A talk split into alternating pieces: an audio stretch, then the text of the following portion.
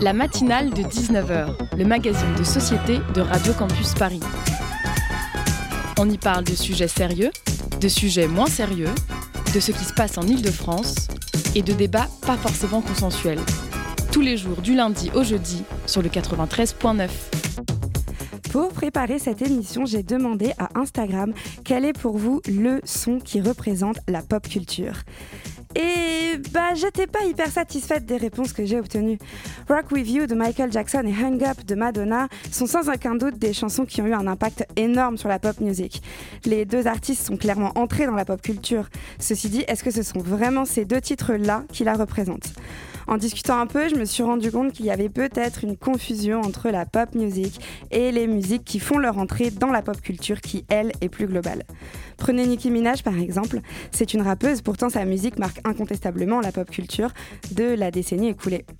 Il y a donc aussi une question générationnelle. Je crois que la pop culture, c'est un ensemble de choses qui nous marquent, des références communes, les trucs qui nous rassemblent quoi. Et donc adaptés à la musique, ce sont les sons que nous chanterons en chœur et à tue-tête à 3h du matin dans les soirées appartements de 2035. Enfin, j'espère. À ce sujet, notre invité de ce soir, spécialiste de la question, nous dit que dans, sa définition littérale, la culture est à prendre dans son sens le plus large, où se mêlent les arts, croyances, art de vivre, symboles, vêtements et tout ce qui touche à notre intellect et à notre manière de communiquer. La pop, elle, définit ce qui est populaire, ce qui peut toucher un large public, se diffuser un maximum pour atteindre le plus de monde possible. Une culture à dimension populaire par et pour le peuple.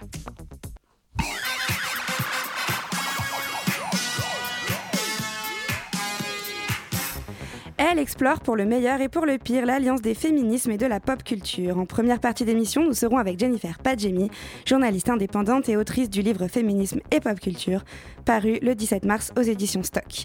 Le Zoom, en deuxième partie d'émission, nous découvrirons le réseau social Apollon avec Jonathan. Chronique culturelle, Pauline va nous parler des mesures concernant les festivals de l'été et à l'international. Dounia nous aide à mieux comprendre les enjeux autour de la sortie du traité d'Istanbul par la Turquie. La matinale de 19h sur Radio Campus Paris. Et on m'a coupé mon son d'intro ce matin, ce soir, pardon, ce matin à 19h. Est-ce que Ronin, peut-être, tu accepterais de nous faire écouter un peu de Beyoncé? We teach girls that they cannot be sexual beings in the way that boys are. Feminist. A person who believes in the social, political, and economic equality of the sexes. You wake up, post up, in it, on it. Diamond, my diamond,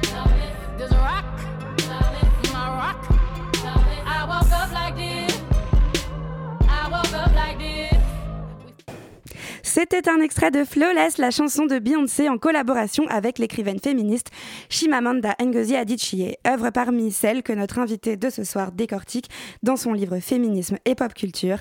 Jennifer Padjemi est avec nous ce soir, journaliste indépendante et à présent autrice. Son livre est paru le 17 mars dernier aux éditions Stock. Bonsoir Jennifer. Bonsoir. Comment ça va? Oui, ça va très bien et vous? ça va. C'est un plaisir de, vous avoir à nouveau à Radio Campus. Hein. Donc, euh, pour les auditeuristes de, la matinale de 19h, sachez que Jennifer est déjà venue chez nous à Radio Campus euh, sur le dernier épisode de Thelma et Louise, spécial 8 mars. Donc, n'hésitez pas, euh, c'est un peu d'auto-promo. pour mener cette interview avec moi ce soir, il y a Daisy. Bonsoir Daisy. Bonsoir. Alors, Jennifer, avant d'entrer dans le vif du sujet, je voudrais qu'on parle de quelque chose. Il y a un phénomène de solidarité qui s'est créé un peu de lui-même, j'ai l'impression, autour de la sortie en librairie de Féminisme et Pop Culture, donc votre livre. Est-ce que vous pouvez me parler un petit peu des livres suspendus?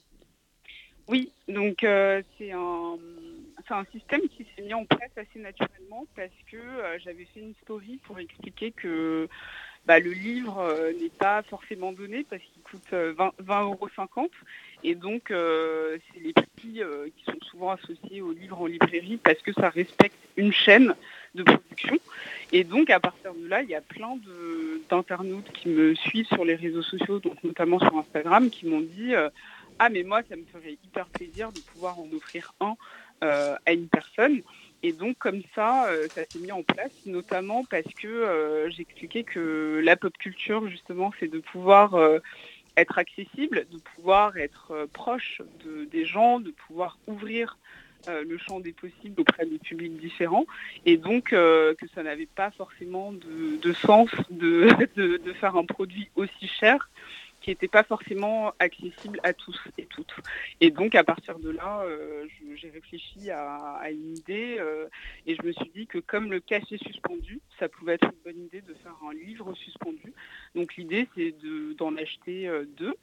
ou trois, hein, enfin ça dépend de son budget, et d'en laisser un à la librairie. Et à partir de là, il y a d'autres personnes qui peuvent venir le chercher gratuitement. Et du coup, votre essai est très référencé. On y trouve beaucoup de liens vers des ressources en ligne. Euh, vous ne vous arrêtez pas là. Cette semaine, via le compte Instagram du livre, vous avez euh, annoncé euh, toute une riche programmation de, de discussions en live avec des invités tous plus intéressants que les unes que les autres. Est-ce que vous avez pensé féminisme et pop culture comme une œuvre plurimédia?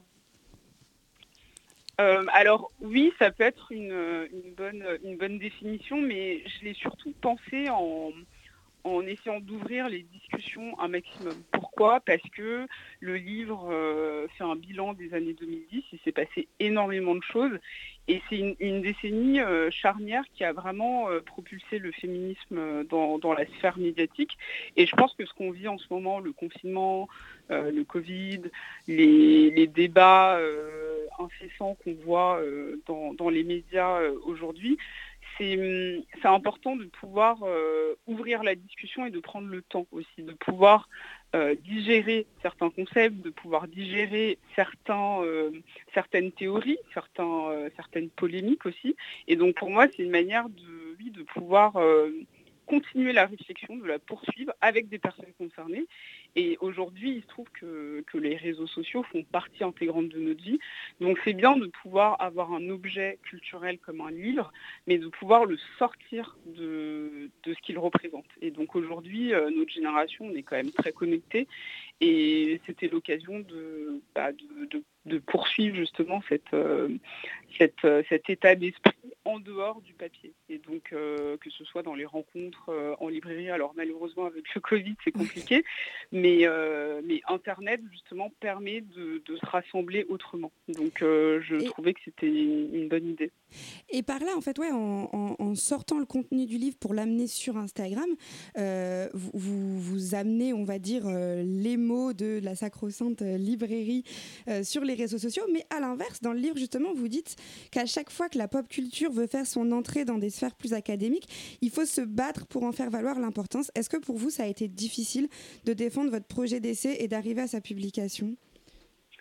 Alors, ça aurait été plus difficile il y a dix ans parce que justement, ce n'était pas quelque chose de valorisé. Il y avait vraiment euh, un besoin de défendre absolument l'importance de, la pop culture. Aujourd'hui, je pense que c'est plus évident et ça l'a été aussi pour moi euh, dans, ce projet d'écriture. Pourquoi? Parce qu'on arrivait à la fin d'une décennie où, comme je le disais tout à l'heure, il s'est passé énormément de choses, mais surtout, ça, nous a vraiment euh, changé dans nos perceptions de nous-mêmes, des autres, de ce qu'on consomme, de, de ce que la culture est finalement. Et donc, euh, donc aujourd'hui, c'est plus évident, même si on entend encore euh, des, personnes, des intellectuels qui, tous les deux mois, sortent des grandes phrases sur, sur cette manière d'être de, devant Netflix, d'être devant nos écrans, comme si on ne pouvait pas lier les deux, comme si on ne pouvait pas élire et aller au cinéma et être devant Netflix. Et donc, je, pense que avec tout ce qui se passe en ce moment et, euh, nos, vies aujourd'hui, euh, le fait qu'on soit confiné, etc., ça remet les choses en perspective. Et je pense que d'un coup, il y a des personnes qui comprennent enfin l'importance de la pop culture. Donc, il y a dix ans, c'était plus, difficile. Aujourd'hui, euh, c'est un, un, sujet qui est, alors je dirais pas à la mode, mais en tout cas euh, aux portes de, médias traditionnels qui, euh, qui ne s'y intéressaient pas il y, a, il quelques temps. Mais d'où ça vient, ça, vous pensez, selon vous? Parce que euh, comment, comment est-ce qu'on en est venu à être capable de d'étudier tout un tas de choses. Par exemple, une fiction de Victor Hugo, on sait tous qu'il y a énormément de, de, sujets politiques euh, dans, dans ce type d'œuvre. Qu'est-ce qui fait qu'on ne soit pas capable de, de, le voir dans des œuvres plus récentes et des œuvres de pop culture qui sont finalement aussi des fictions et aussi écrites par des personnes euh, et des artistes? Parce que tout simplement, on, a souvent considéré ça comme du divertissement. Et à l'origine, c'était aussi ça. Hollywood s'est créé de cette manière. C'est pour pouvoir poursuivre les plaisirs, pouvoir vendre du rêve aux gens. Et donc le divertissement, il y a quelque chose de, presque anodin, de presque banal. On regarde, on réfléchit pas, on est là pour décompresser. Et donc d'un coup, quand, les, productions se sont mis à, s'intéresser aux questions de société, à la politique, à cette manière en fait de concevoir le monde et à refléter ce qu'on vit, bah là on, a une lecture différente parce que euh, qu'on voit en fait que, ça nous construit, que ça crée nos imaginaires. Et donc Hollywood, si on prend l'histoire d'Hollywood, c'est à la fois cette construction des imaginaires un peu une vie rêvée qu'on ne vit pas euh, dans nos vies, mais dont, on a envie d'espérer euh, dans un futur ou, dans, nos rêves justement. Et en même temps, a été euh, le, vecteur, euh, presque un vecteur de propagande pour certains, pour, euh, pour véhiculer des messages, pour, bah, pour prendre la température de, la société. Donc je pense à, aux différentes guerres, aux différentes périodes de l'histoire qui ont, qui ont défini les États-Unis et le monde de manière générale. Et donc quand on, quand on voit que, que ça peut refléter beaucoup plus que, que, du simple plaisir, du simple divertissement, Là, d'un coup, on peut, l'analyser. Sauf que pour plein d'intellectuels et d'universitaires, à l'époque surtout, il y avait cette idée de, séparer. La lecture, euh, c'est classique, c'est plus dense, c'est plus riche, c'est plus intellectuel, donc on s'y intéresse. Donc on s'intéresse aux penseurs, on s'intéresse aux philosophes. En revanche, euh, les autres, les créateurs, les artistes, là pour nous faire rêver. Donc on ne peut pas vraiment les analyser, on ne peut pas vraiment les théoriser. Et, quand les deux se rejoignent, on comprend qu'en réalité, euh, ça a un impact beaucoup plus fort sur nous et que ça peut même façonner euh, des, personnes, des mouvements, beaucoup plus qu'on ne le pense. Et, aujourd'hui, on voit que les jeunes, euh, la manière dont ils s'éduquent, à travers les mmh. écrans. Et donc les écrans, ça peut être à la fois le portable, l'ordinateur, mais aussi la télé. Et donc c'est, mmh. euh, il a fallu du temps et je pense qu'aujourd'hui c'est encore compliqué, mais euh, on en vient. On voit de plus en plus. Là, avant-hier, il y avait euh, l'histoire de, Pépita, et là d'un coup on mmh. analyse comme si le racisme n'avait jamais existé à la télévision, alors que ça a été l'un des vecteurs les plus importants pour véhiculer des idées mmh. sexistes et racistes. Est-ce que vous pouvez juste développer un petit peu pour nos auditoristes qui est Pépita? Pépita, c'était, c'est, enfin, c'est une femme noire euh, qui, est, encore, euh, qui est encore vivante. Alors, on ne sait pas vraiment euh, ce qu'elle fait aujourd'hui, mais à l'époque, elle était animatrice dans des émissions télévisées, des jeux télévisés. Et, il se trouve qu'il y a une vidéo qui est ressortie, une archive qui est ressortie où on la voit insulter régulièrement, moquer pour ce qu'elle représente euh, en tant que femme noire. Et donc, euh, et donc voilà, c'était une animatrice. D'accord, et donc c'est donc ce que vous nous dites, donc pour en revenir, euh, merci pour du coup pour cette interlude sur l'histoire de Pépita. ce que vous nous dites donc, c'est que donc la pop culture, escalade politique, c'est à la fois à l'écran, mais aussi derrière l'écran. Oui, complètement. C'est quelque chose qu'on voit parce que quand on parle de représentation, on, parle de ce qu'on voit euh, sur nos écrans, mais on ne s'imagine pas que, ces représentations-là, qu'elles soient bonnes ou mauvaises, elles sont véhiculées par quelqu'un. C'est des personnes qui les créent, qui créent ces images, qui créent même ces buzz.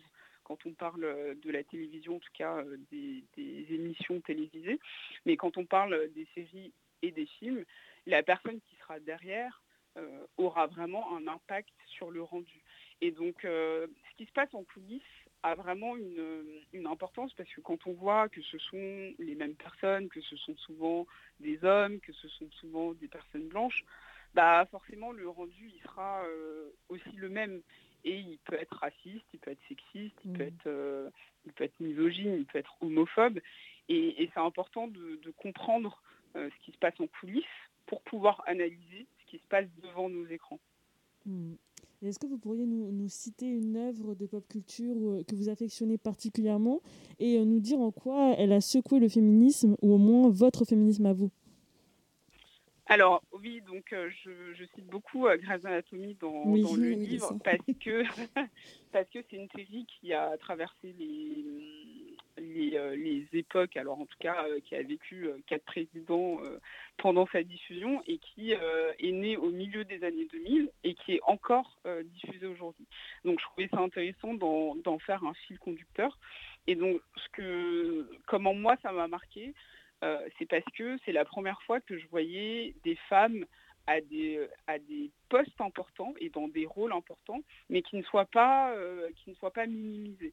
Mmh. Euh, d'un coup, on a, on a à l'écran dans des personnages principaux pléthore de femmes sans que l'une soit plus importante que, l'autre, alors qu'en fait, on a un personnage principal qui est Meredith, mais euh, à côté d'elle, euh, on a Miranda qui est aussi importante, on a Kelly qui est aussi importante, on a Alison qui est aussi importante, et la liste est longue, Christina mmh. aussi.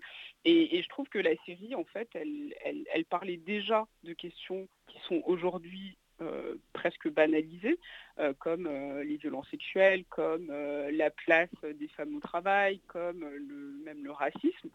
Et, je trouve ça intéressant de, voir qu'elle était à la fois avant-gardiste, mais qu'elle a aussi évolué avec son époque.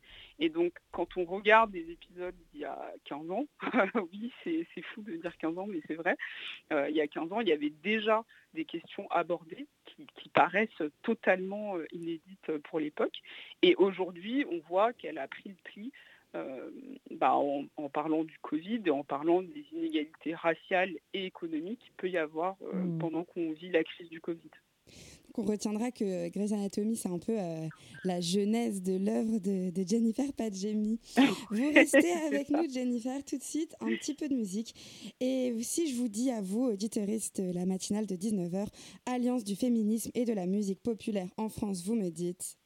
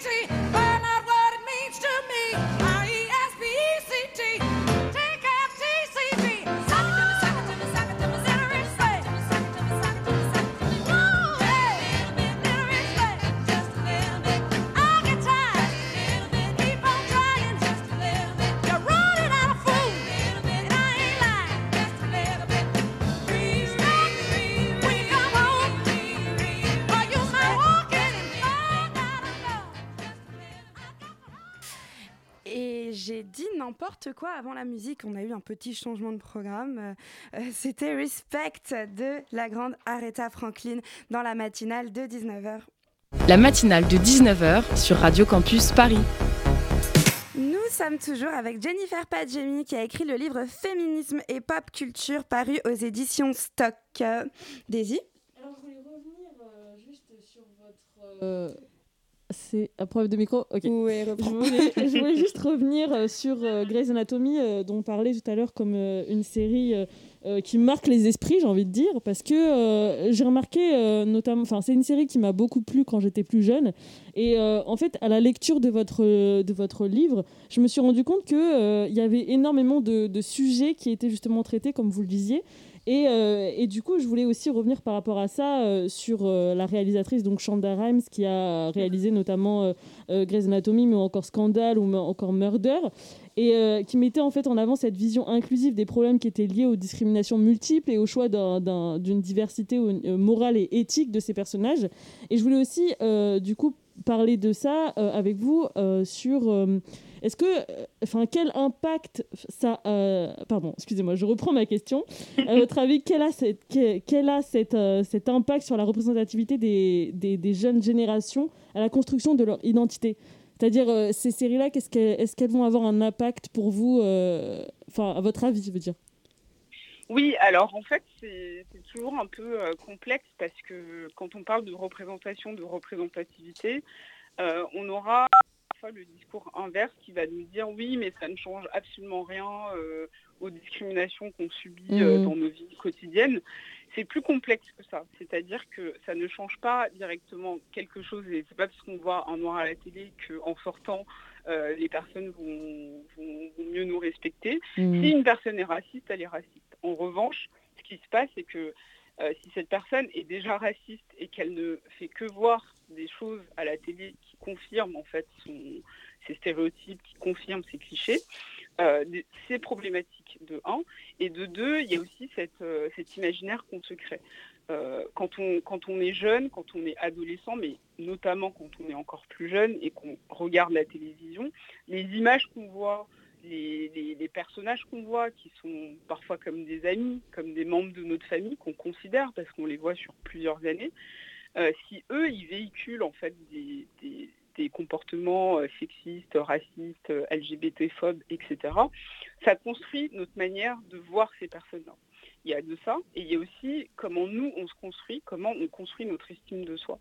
Et donc, quand on ne se voit jamais à, l'écran, on a l'impression de ne pas exister, de ne pas être important, et on développe aussi des, complexes assez importants. Donc il y a à la fois euh, ce que ça nous renvoie à nous-mêmes, mais il y a surtout comment on regarde les autres.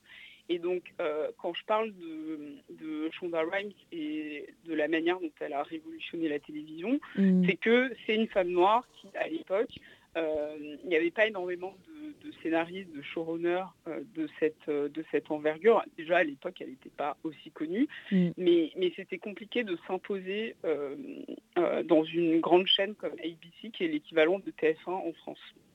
Justement, comment est-ce qu'elle y est arrivée Parce que, parce que là, de ce que vous nous dites, moi j'ai l'impression que que ces séries, ces, ces œuvres, etc., si elles changent les choses, plutôt sur le très long terme, parce que comme, euh, comme le disait Daisy juste avant, euh, elle a apporté avec sa série des questions sur lesquelles on n'avait même pas encore de termes à l'époque. Et moi, je sais que, comme, comme toi, Daisy, hein, il y a tout un tas de. Mais je pense pas que à Grey's même Glee ou, tout un tas de séries comme ça qui, qui m'ont fait acquérir certaines valeurs d'inclusion. Euh, oui, mais des problématiques aussi qui étaient inconscientes, on se rendait pas forcément compte. Voilà, c'est ça. Mais du coup, elle, elle a, comment on fait concrètement pour être euh, pionnier ou pionnière dans, dans, dans cette matière? Comment est-ce que Shonda Rhimes est arrivée euh, là Est-ce qu'elle est-ce qu'il y a un cheval de Troie Comment, comment est-ce qu'elle a fonctionné?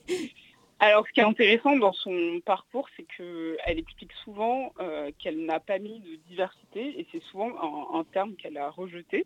Il y a même une masterclass qu'elle donne euh, dans son ancienne université à, Dartmouth. Euh, c'est une, université prestigieuse de la Ivy League et en fait, elle explique j'en ai marre de répondre à cette question des journalistes parce que c'est mmh. l'obsession des journalistes de savoir est-ce que j'ai changé la télévision en mettant de la diversité, etc. Et elle dit, je vais vous répondre une dernière fois, en fait, je la normalise.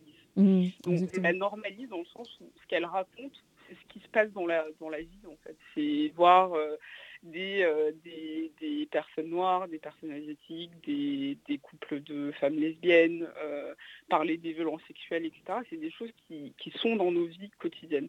En revanche, ce qui est intéressant, c'est de voir que quand, elle a, quand elle a proposé de, mettre un, homme noir à la tête d'un hôpital, bah là, les producteurs, ils vont dire, bah oui, mais dans la vie, ça n'existe pas vraiment. Donc là, c'est là, là, en fait que c'est un peu plus complexe. Mais ce qui est intéressant, c'est comment les castings se sont organisés.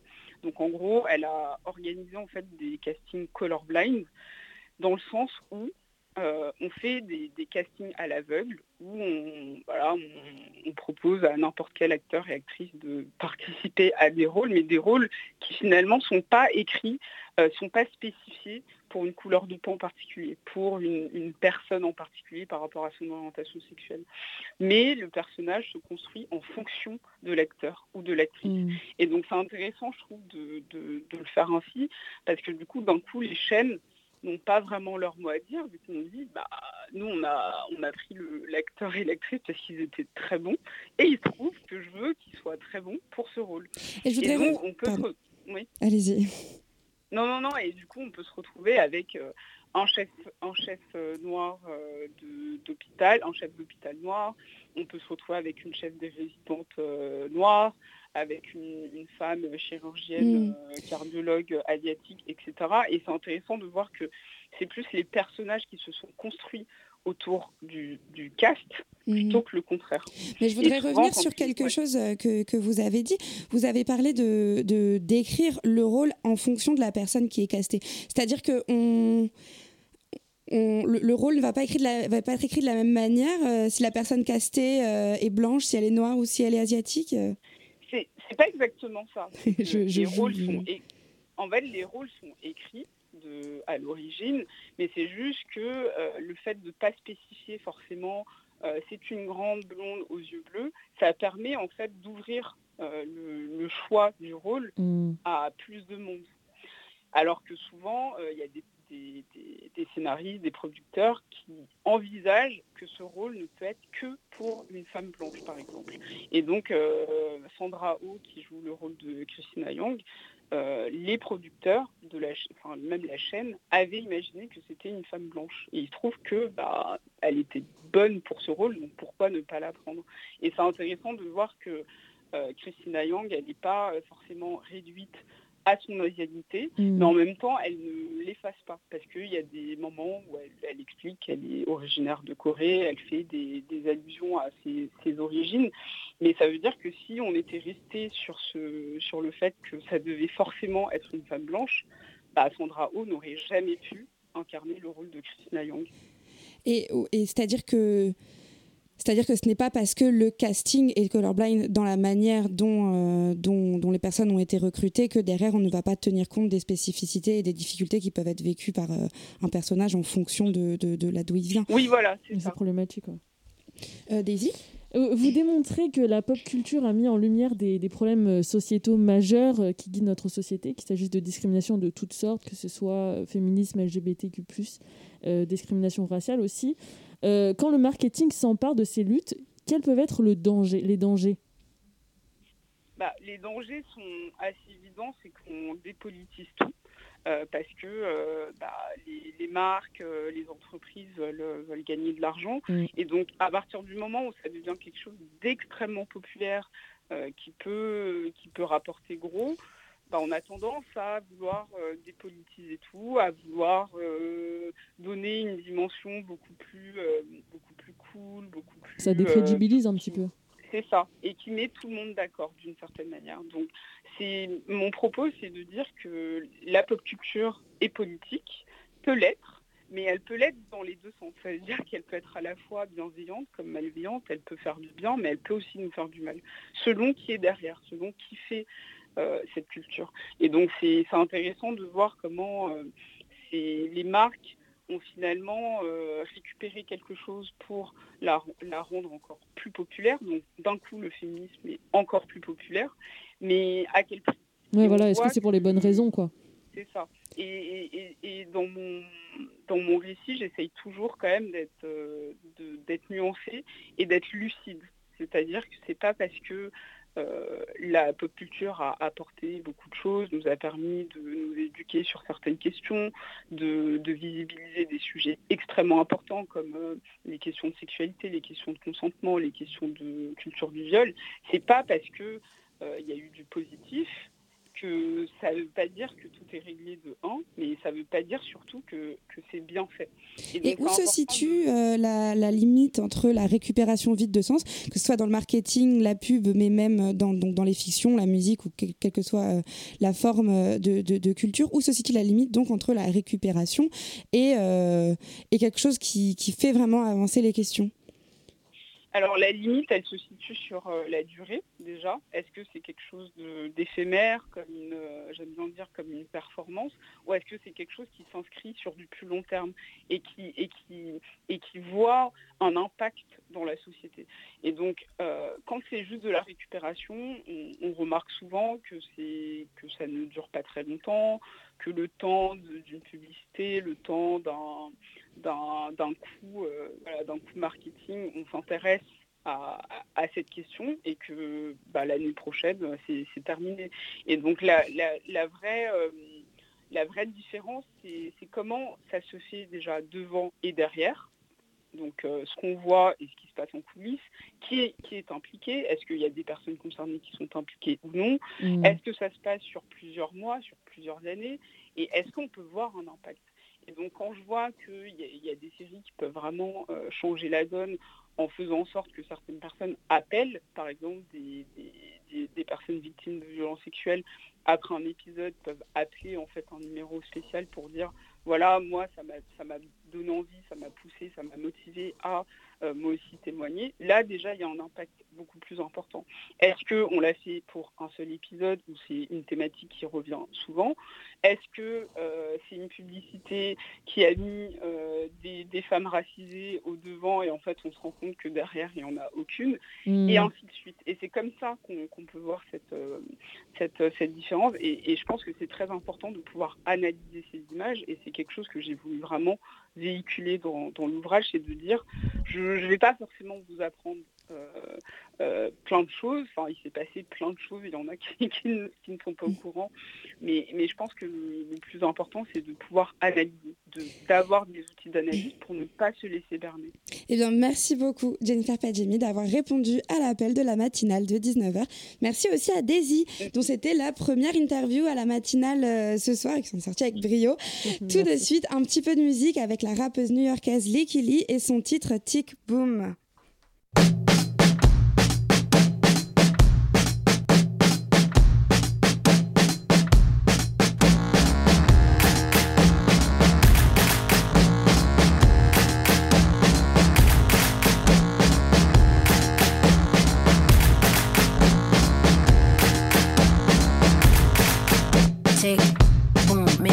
Care what I'm bumping to.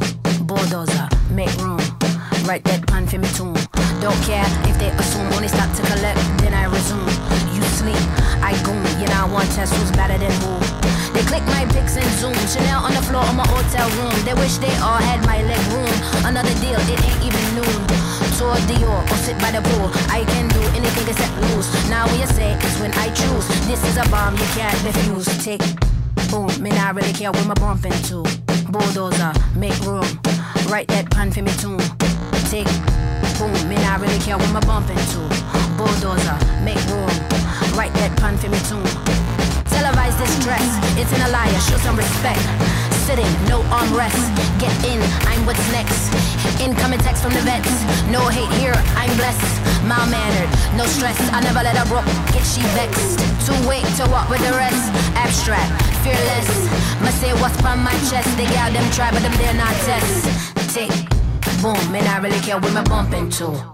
All in your face like whoa. Air Max, cornrows. Got that Bruce Leroy gonna glow. Me uncle pop me in. In if it don't, say they only pop my head. In for the dough. I never stay long, got places to go. See me on a scene, say hello. I get that bag, then I want more. I am the show, the name will grow. I C O N I C ho.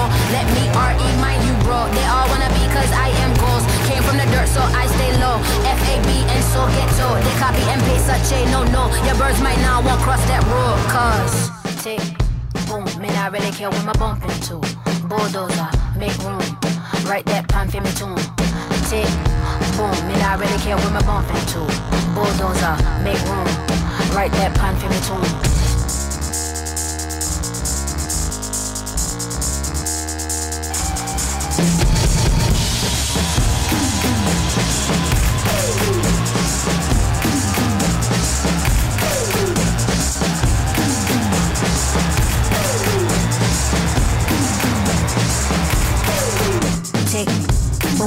I really care what my bump into. Bulldozer, make room. Write that plan for me too. Tick, boom, me not really care what my bump into. Bulldozer, make room. Write that plan for me too. Tick, boom, me not really care what my bump into. Bulldozer, make room. Write that plan for me too. Tic boom de l'équilibre dans la matinale. La matinale de 19h sur Radio Campus Paris. Et Dounia nous a rejoint. Bonsoir Dounia. Ce soir, c'est ta première chronique dans l'émission et tu as voulu nous parler d'Erdogan qui a prononcé sa sortie de la Convention d'Istanbul. C'est bien ça? Oui, c'est bien ça. ça. Bonsoir. Alors, petit rappel pour poser le contexte. Recep Tayyip Erdogan est un homme de, 60 de 67 ans, Premier ministre en 2003, puis président de la République de Turquie depuis 2014. Il est le cofondateur du Parti de la justice et du développement. C'est un parti islamo-conservateur au pouvoir depuis 2002. La Convention d'Istanbul, qu'est-ce que c'est? De son nom complet, la Convention du Conseil de l'Europe sur la prévention et la lutte contre la violence à l'égard des femmes et la violence domestique est un traité international du Conseil d'Europe qui vise à protéger, grâce à des outils communs et supranationaux, les femmes des violences qu'elles subissent, qu'elles soient sexistes, sexuelles ou domestiques comme son nom l'indique. Concrètement, c'est un cadre juridique complet pour la prévention de la violence, la protection des victimes et la fin de l'impunité des auteurs de ces violences. Ce traité est en vigueur dans une trentaine de pays en Europe. La Turquie est le premier pays à l'avoir signé le 11 mai 2011, mais également le premier à en être sorti pas plus tard que la semaine dernière. On peut rappeler qu'au niveau mondial, d'après une infographie de novembre 2019 publiée par RFI, à l'occasion de la Journée internationale pour l'élimination de la violence à l'égard des femmes, une femme sur trois a déjà subi des violences sexistes et ou sexuelles. 48% des femmes mariées ou en union ne prennent pas leurs propres décisions par rapport à la gestion du foyer, les relations sexuelles ou tout simplement leur vie en général. Et surtout, une femme sur deux, toujours en 2019 et à l'échelle du monde, a été tuée par son partenaire ou sa famille contre un homme sur 20 tué dans les mêmes circonstances.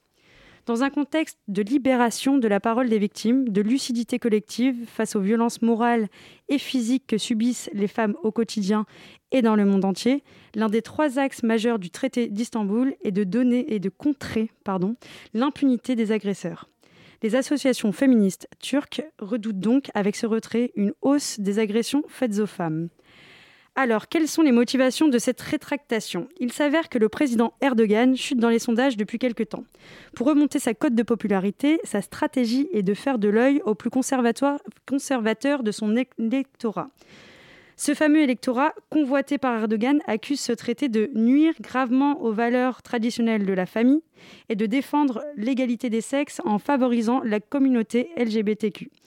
La décision a donc été prise par le président turc dans la nuit du 21 au 22 mars dernier de sortir du traité d'Istanbul. Le retrait de la Turquie étant très préoccupant, cette décision a été directement condamnée par l'Union européenne.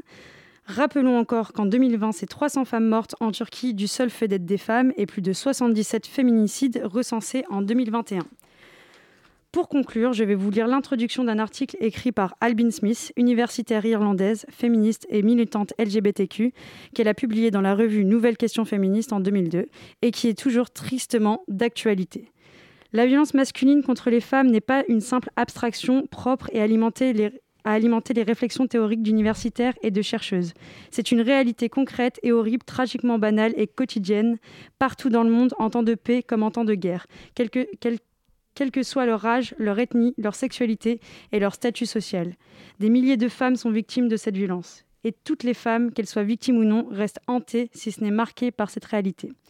Bien que ce soit une réalité qui saute aux yeux, souvent au sens le plus physique et indéniable, l'ampleur et les effets de la violence masculine ne sont toujours pas reconnus par les instances politiques et judiciaires. Merci beaucoup, Dounia, pour, euh, pour tes éclairages sur cette question. Et euh, tout de suite, c'est l'heure du Zoom avec Jonathan. Le Zoom, dans la matinale de 19h. Jonathan, ce soir, tu as invité Ama Atige Silva, cofondatrice du réseau social Apollon Community. Je te laisse le micro. Bonjour Ama Atige Silva. Bonjour, merci de m'inviter. Alors, vous êtes la directrice générale et la conceptrice d'Apollon, un réseau social dans lequel vous souhaitez, je cite, donner à chacun l'opportunité de raconter son histoire, façonner sa culture et faire entendre sa voix. Votre réseau social qui est né pendant la crise du Covid-19 19, pardon, compte aujourd'hui 5000 utilisateurs et il est déjà valorisé à 25 millions d'euros. Euh, première question, racontez-nous un peu comment est-ce que vous avez eu l'idée de créer ce réseau social? L'idée est venue euh, initialement pas de moi mais de Herman qui du coup euh, l'initiateur et, le président euh, de la société. Euh, lors d'un voyage en Inde, il a pu rencontrer plein de créatifs, c'était déjà il y a quelques années, et il se disait, mais mince, il, manque un endroit où ces personnes vont pouvoir être un peu plus vues, un peu plus entendues, où le produit, où le contenu de qualité va avoir plus son importance. et du coup, il est venu me voir qui j'avais une agence digitale. On a commencé à développer un produit et euh, en fait, on a fait un market fit euh, assez rapidement. Euh, ce qui a permis de se dire bah, en fait on peut passer de la plateforme au réseau social et c'est un vrai besoin pour les créateurs aujourd'hui et l'espace européen pour, la souveraineté de ces datas de créer un réseau social. Alors cette aventure entrepreneuriale est, un, est une épopée parce que en France, en Europe, des projets qui monétisent pas tout de suite ne euh, sont pas forcément euh, soutenus, que ce soit par la BPI euh, ou par les investisseurs. On a pu contourner ces problèmes-là en injectant pas mal de fonds propres par nous-mêmes et on a réussi quand même à convaincre assez d'investisseurs aujourd'hui pour que ce projet existe en réunissant un million de fonds euh, dans Apollon, on a l'impression qu'il y a une vraie approche journalistique, car vous donnez la possibilité aux utilisateurs d'exprimer leur voix à travers trois moyens, des articles, des publications et des podcasts. Est-ce que vous pouvez nous en dire davantage sur ces trois moyens d'expression? Oui, bien sûr. Euh, alors, euh, le fait est qu'on soit européen, je pense que pour nous, la qualité du contenu compte énormément. Si c'est pour refaire un réseau social où on va insulter son président on est là vraiment euh, pour poster son dernier repas. C'était pas intéressant et je pense que c'est aussi la vision européenne qu'on peut offrir euh, d'un réseau social. C'est comment pousser euh, les créateurs à produire du contenu qualitatif. Alors, il y a trois angles.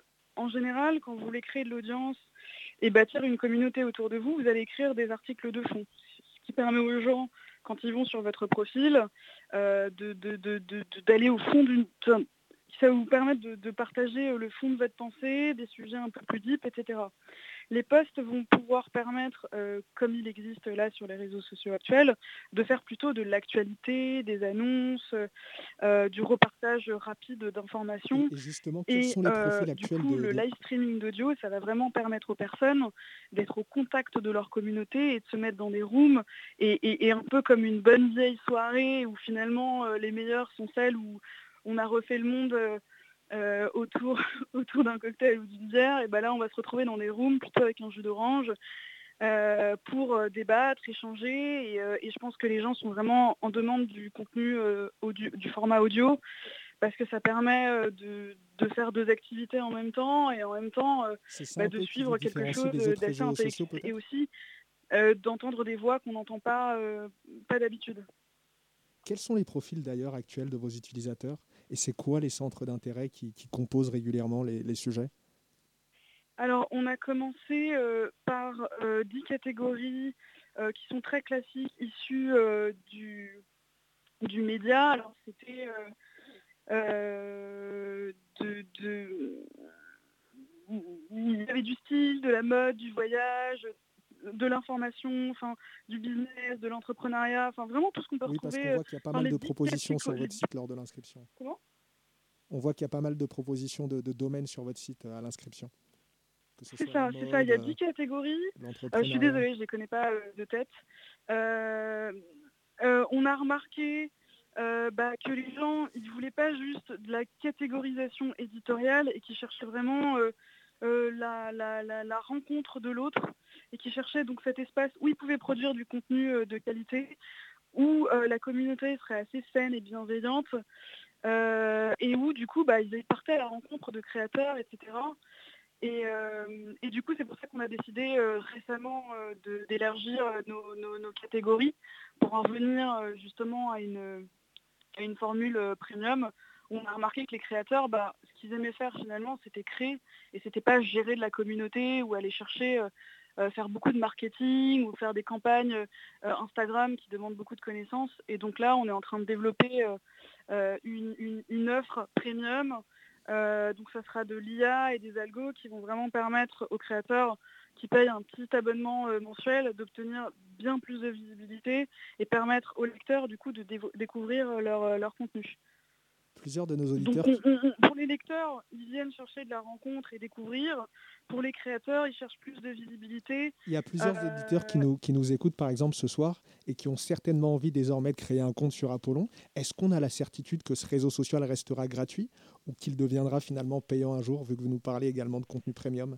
Le, réseau social restera euh, toujours gratuit, mais pour ceux euh, qui utilisent les réseaux sociaux comme un outil de travail, euh, on offre un abonnement unique qui va de 25 euros par mois sans engagement à 9,25 euros si on s'engage sur l'année. donc par ce, par ce petit paiement d'abonnement, bah, ça permet à l'entreprise de se développer sans être dépendant du modèle publicitaire qui quand même cause pas mal de dégâts et, accentue les inégalités. Euh, mais oui, du coup, c'est un abonnement unique et toutes les fonctionnalités qu'on développera euh, euh, plus tard, c'est-à-dire par exemple bah, un créateur, il a besoin de plus d'organisation, la planification de ses postes automatisés, il a peut-être besoin de super comment ou de super like, tout ça sera inclus dans l'abonnement unique. Merci beaucoup à Mahatis Silva d'avoir été avec nous sur Radio Campus Paris. On rappelle d'ailleurs à nos auditeurs, votre site internet c'est apollon.community et on précise à nos auditeurs que vous lancez la semaine prochaine votre campagne de crowdfunding. La matinale de 19h. Du lundi au jeudi sur Radio Campus Paris. Comme promis en début d'émission, voici Pauline. Pauline, je te vois bouger la tête. Est-ce que tu as envie de te lever et danser? Comme en festival par exemple? Mais j'entends que cet été on pourra pas trop danser.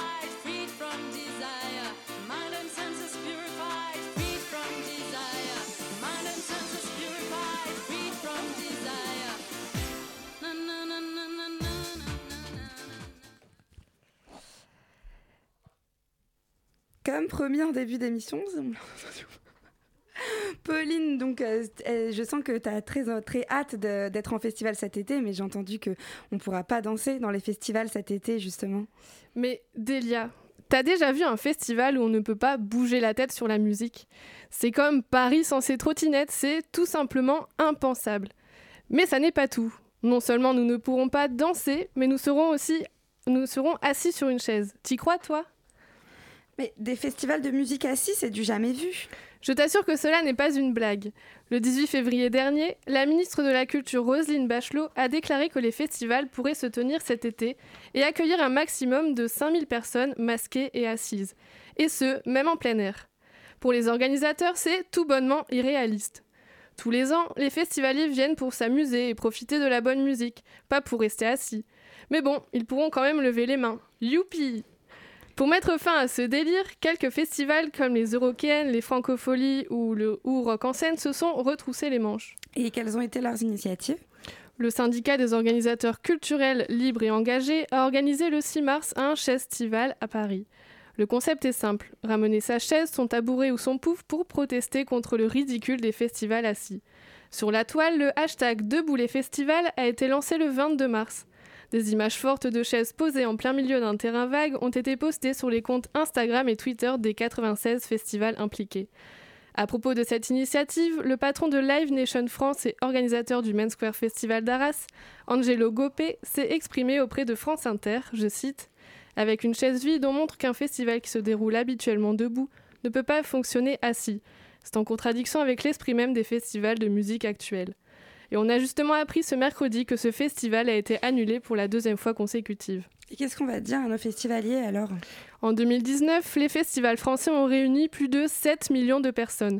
Cette année, vous vous en doutez sûrement, ce sera beaucoup moins. Qui a envie de payer des places pour rester assis? Pas grand monde.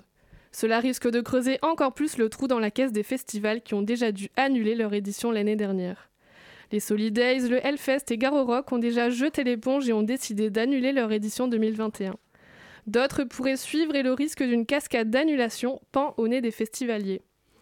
Bref, c'est encore un coup dur pour la culture française, mais aussi pour la jeunesse pour qui la liberté de danser s'éloigne de plus en plus.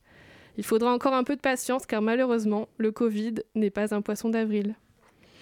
Bon, bah, on va voir maintenant euh, quel festival va sortir gagnant de ce jeu des chaises musicales. Euh, merci beaucoup, Pauline. C'est la fin de cette matinale. Euh, on remercie Daisy pour la première partie de cette émission. Elle faisait, elle faisait ses débuts avec nous à la matinale en tant que co-intervieweuse. C'était également ce soir les débuts de Dounia en, en, en, tant que chroniqueuse. et on remercie bien sûr Jonathan pour son Zoom avec euh, le réseau social Apollon. Et Pauline, donc, que vous venez d'entendre pour euh, la réalisation. On remercie Ronan et Anaïs, bien sûr, pour la coordination. Tout de suite sur Radio Campus, c'est Les Petits Cailloux.